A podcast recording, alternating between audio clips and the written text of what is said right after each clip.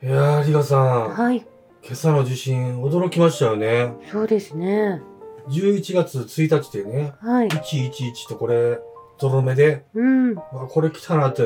ちょっと焦ったんですよね、私。そうですよね。阪神淡路大震災の時をちょっと思い出しましたからね。うん。あの時は新聞配達から帰ってきて、トーストでパンを、まさに口に入れようとしてる時に、ドーンって縦揺れで、パンが飛んでいきましたからね。うん。まあ、少しの揺れでもトラウマになっている方が結構多いですからうね。んまあ、まだまだこれ、南海トラフ地震の震源地が紀伊水道ということですもんね。油断できないですよね。うん。ガザで今何が起きているのかほとんど情報が少なくなってきているんですけれども、えイスラエル軍の攻撃が飛び地の通信ガザでは全て使えなくなったと言われているんですよえね。うん情報は断片的で公式な確認もなくなってきているということなんですけれども、は早くスターリンクがですね、利用されるといいなと思うんですよね。いうんそしてガザの少年は停電中の中、プーチン氏にイスラエルの残忍な砲撃を受けている無防備なガザン市の市民を守ってくれるよう懇願する動画を撮っていらっしゃったんですよね。えプーチン氏にはそれが届いていると思うんですけれどえも、うんプーチン大統領の声明から血まみれで死んだ子供たち、高齢の苦しみ、高齢者の苦しみ、中東での医療従事者の死を目の当たりにすると、拳を握る思いですが、感情的には流されてはいけないとおっしゃられているんですよね。え実際に中近東や世界の他の地域の人々に起きている悲劇の背後にいるものは誰なのか我々は明確に認識しなければならない。彼らは死の混沌を作り出し、それによって富を得る。筋書きを作るインテリたちは大っぴらにずうずうしく活動をしていると、このようにおっしゃられているんですよね。えはい。地球全体をその巣に絡め取ろうとし、戦場で戦略的敗北を狙っている雲はどこにいるのか。特別軍事作戦の枠組みの中で、この敵と戦うことで、独立と主権のために戦っている全ての人々の立場を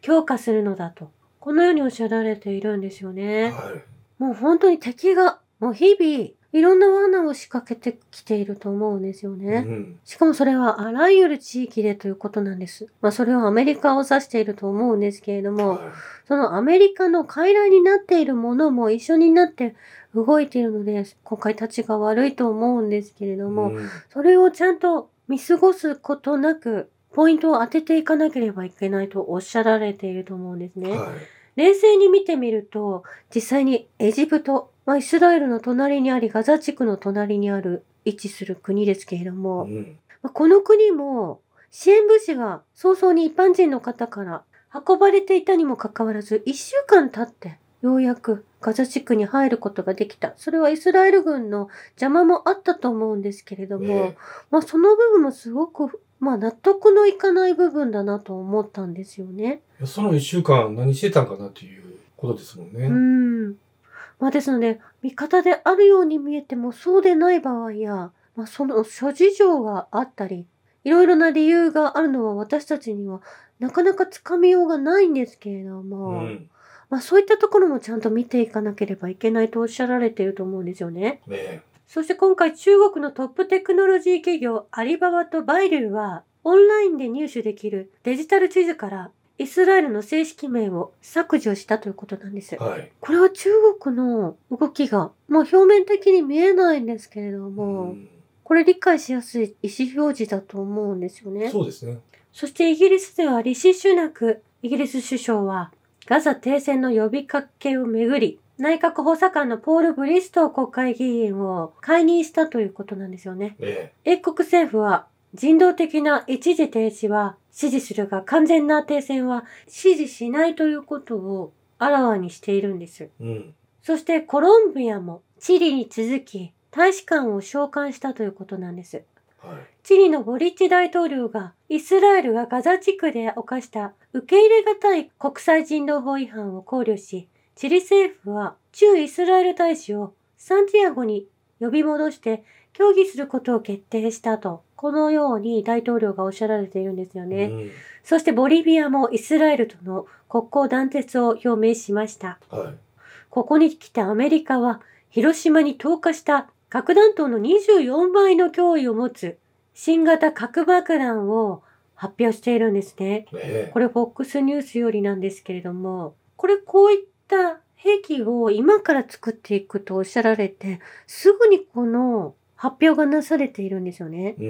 いや、もう準備ずっと水面下で進めてたってことじゃないですか？うん。もしくはガセかもしれないなとも思うんですよね。今、アメリカにはそのような設備、軍備は、まあ、ウクライナの戦争で多大な出費、そして国益を紛失してしまっているので、はい。もしかすると、これ、ただのハったりですか？うん、かもしれないなと思えるんですけれども、ん実際に核を持っているのはイスラエルだと思うんですよね。えまあ、それに先立ってロシア議会は包括的核実験禁止条約の批准を撤回する法案をこれ2週間前ほどにこの撤回を可決しているんですよね。ええプーチン大統領は条約に署名したものの批准しなかったアメリカの立場に倣うため批准を撤回するよう議会に求めていてロシアは核実験について米国が再開しない限りこの核実験条約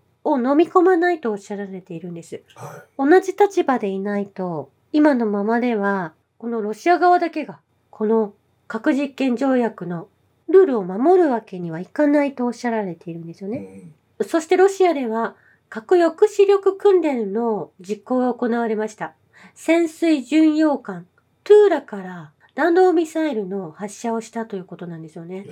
まあ、これ核抑止力の訓練ですので、核を使ってくる、核弾頭を使ってくる国が現れることの予行演習が行われたわけなんですよね。えうんまあそういったことも考えられるということなんです。それはイスラエルを指していると思うんですよね。そうですね。うん。で、このイスラエルのパレスチナへの侵攻の橋渡しをしたのが、やはりトランプ政権時代のトランプが、このうん。核禁止条約を勝手に抜けたっていうことがあると思うんですよね。うん。そしてイスラエルの国連代表団が国連安保理でナチス時代のイエロースターを着用したということなんですよね。イエロースター？はい。何ですか。この星のバッジ、ワッペンはですね、はい。ナチスドイツがユダヤ人に着用を義務付けしたものなんですけれども、それをイスラエルの国連団体の方々が皆さん、左胸につけるパフォーマンスをなされているんですよね。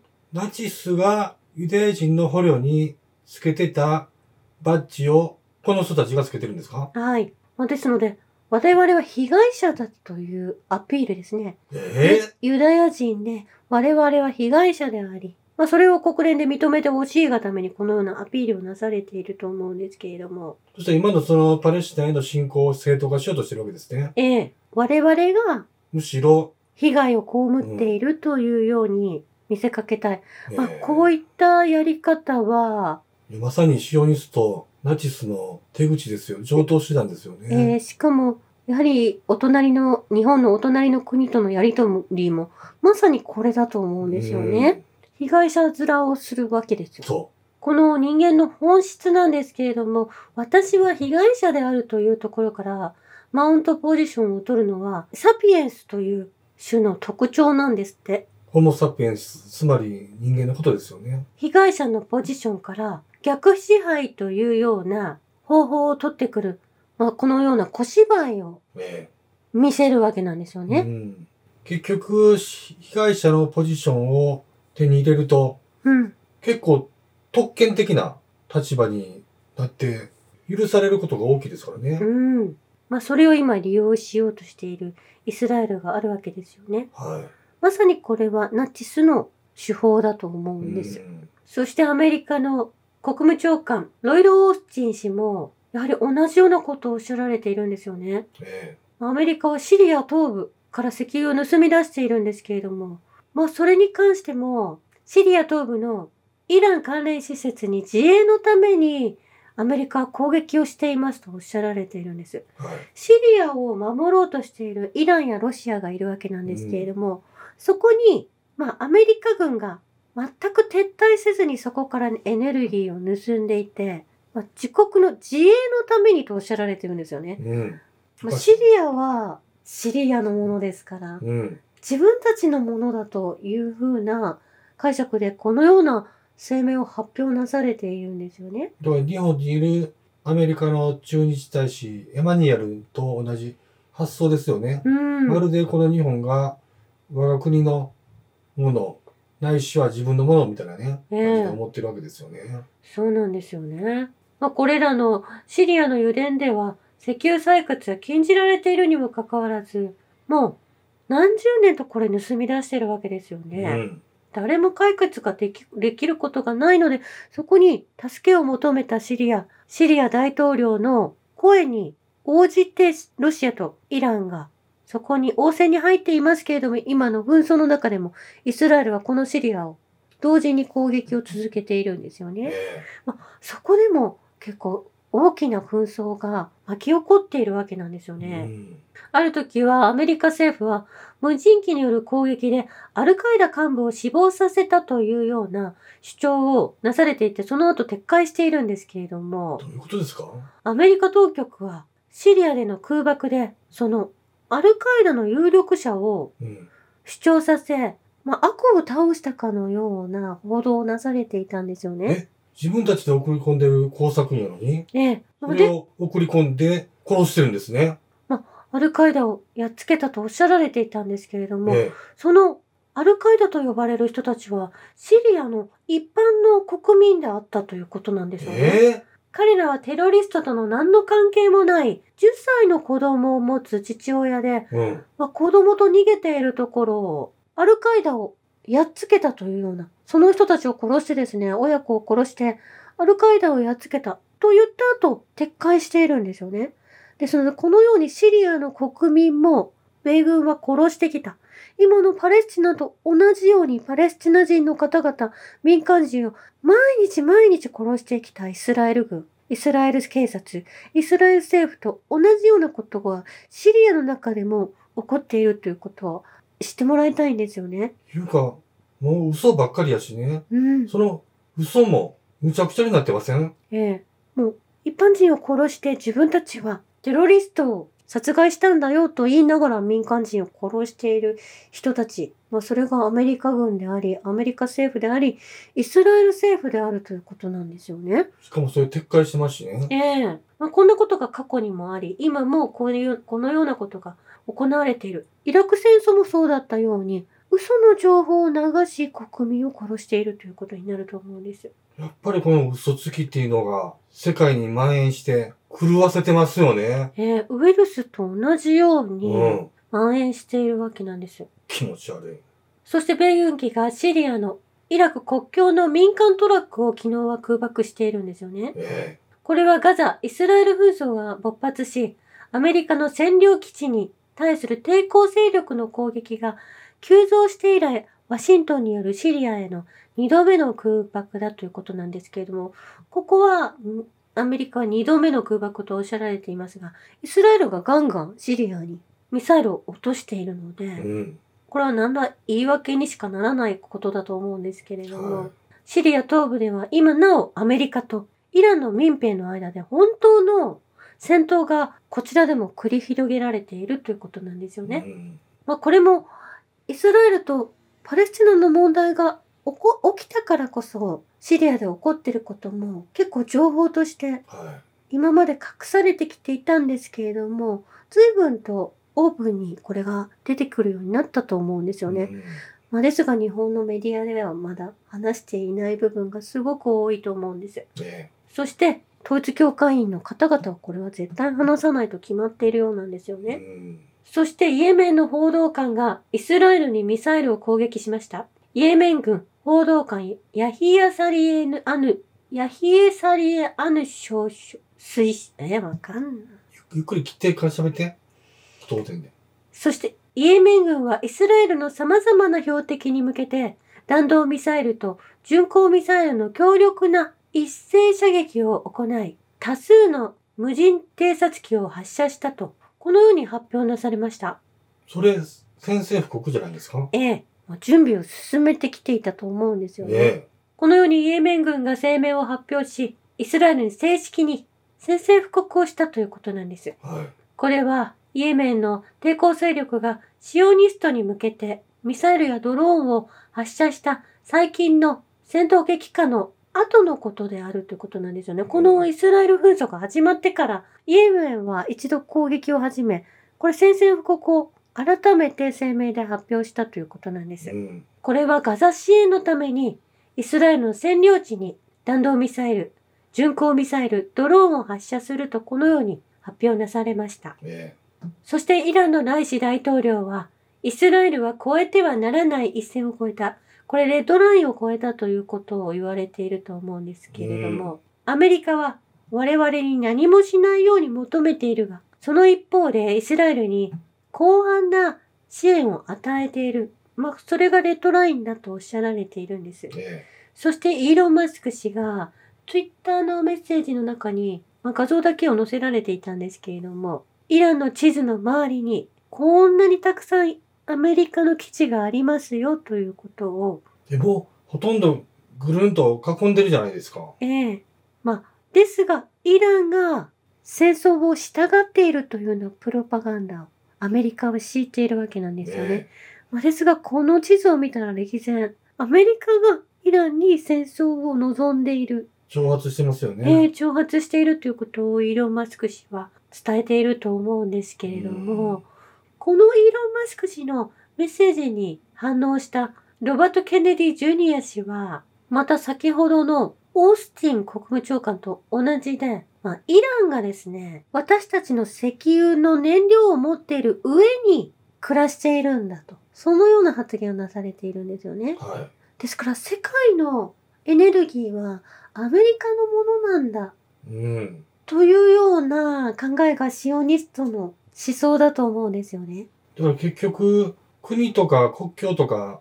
関係あらへんもんね。うん。グローバルに、ワールドワイドに、ニューワールドオーダー的に、地球の資源は自分のものだ、みたいなね。うんそういう発想ですよね。ええそしてトランプ氏も私はイスラエル第一主義だとおっしゃられているわけですよね。えトランプ氏はイスラエルとネタニヤフ首相への軍事援助を支持しているわけですえ。うん。そしてこのエルサレムの戦いには負けることなどは考えられないと。このようにトランプ氏は語られているんですよね。えそして今のところテルアビブ、イスラエルは以前よりもおおむね平穏に暮らせているとおっしゃられているんですけれども、以前はですね、この紛争の前はネタニヤフに対して、首相に対して国民が大きな不満を抱えていたわけなんです。えうん。この司法改革案を取り入れて強硬にいろんなことを進めてきたネタニヤフ氏がいて、はい。パレスチナを強引に、まあ、強奪してきたのも気に入らなかったわけですけれども、うんやはりこの紛争が始まると、やはり国民側がパレスチナと戦わなければいけないと意識、という意識に駆られる人も結構多く出てくるわけですよね。ええあちょっと待って、この話じゃあやめとく。トランプのところで聞いといて。じゃあ、面白いからやね。あんだけ、ふ、この、イスラエル・パレスチナの問題が勃発する前は、あパレパレスチナを、しパレスチナを侵食していくネタニヤフ政権をひ批判していた国民が、いざそれが動き出すと、案外国民は自国の方に意識がか傾くわけですね。うんそしてやはりシオニストが表に出てきて、うん。それをちょっとマイルドにしてしまっているっていう部分、してしまっている部分ってあると思うんですよね。やはり自国を守らなければいけない。うんハマスと戦わなければいけないというプロパガンダを敷いているので、他人のよよその国よりも我が国ってなるわけですね。ええやはり拘束されている方も、まあ、少なからず、えパレスチナ人の方がたくさん拘束されていますけれどえも、そうですね。まあ、そういった意味で少しマイルドになっているということはあり得ると思うんですよね。まあおそらくイスラエルのニュースニュースでも、こんだけハマスにほ捕虜が拘束されてるっていうのをバンバン流されてるでだしょうしね。うん。国民の感情もだいぶ好戦的になりますよね。うん。そして昨日もお伝えしました。ロシアでの空港の暴動ですね。えそれによる被害額はすでに2億8500万ルーブルに達しているということなんですけれども、あの、この計算はまだ進行中であるということなんですよね。そんなに被害大きくなってたんですか？ええ犯人は全員ビデオカメラに映っており、身元が確認されていて、刑事責任に加え、損害賠償を支払うことになると、ロシア側は伝えているんですね。え破壊者はブラックリストに登録され、損害が保証されるまで空港サービスを受けられないということなので、え。まあ、ですので、このロシアの空港に入ってしまった部外者、ウクライナの方々、そのファシストたちですね、うんはいその方たちはく国外に出れないということになってくると思うんですよね。金払うまでね。ええまあこのやり方が一番いいと思います。アメリカはもう今、お店のものを盗んでも警察に捕まらないですとか、はまあ、これを仕組んでいるのもジョージ・ソロスなんですけれども、うん国を破壊していく行為と、これ真逆だと思うんですね。完全に一人残らずこの罪を償っていただくということを、ロシアはこれからちゃんと敷いていくんだと思う思うんですね。えこの戦争の問題も全てこのような形で解決していくと思うんですえ。。うん。そしてイーロン・マスク氏が真の戦いは殲滅主義者対人道信者だと、まあ、このように Twitter でつぶやいているんですよね。殲滅主義者対人道信者ね。はい。まあ、人道を信じるものですよね。えまあ、それもわ私たちもそちら側だと思うんですけれども、一度それが見えたら目をそらすことはできないと、このようにマスク氏はおっしゃられているんです。え。はい。まあ、都合が悪くなったら簡単に人を殺してしまうような人たちが、まあ、今、普通に私たちの世界に一緒に共存しているわけですよね。うん。これ今日医療のこともお話ししたいなと思ったんですけれども、まあ、そちら側もそうだと思うんです。え医薬品業界を盛り上げるために、この3年間何をやってきたんでしょうかということも、まあ、それも殲滅主義者の方に値すると思うんですよね。え。まあ、聞くところによると、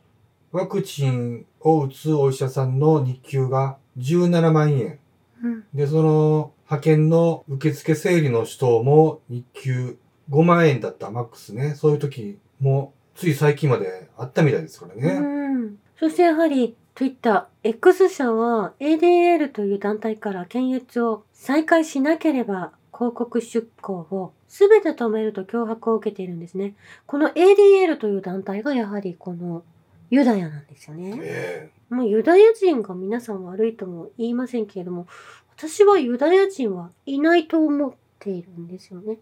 えユダヤ教徒、ユダヤ教信者だったらわかるんですけれども、うん。ユダヤ人って誰ってなるんですよね。うん。このベンジャミン・フリードマン氏は、元シニョニストだったとおっしゃられているんですけれども、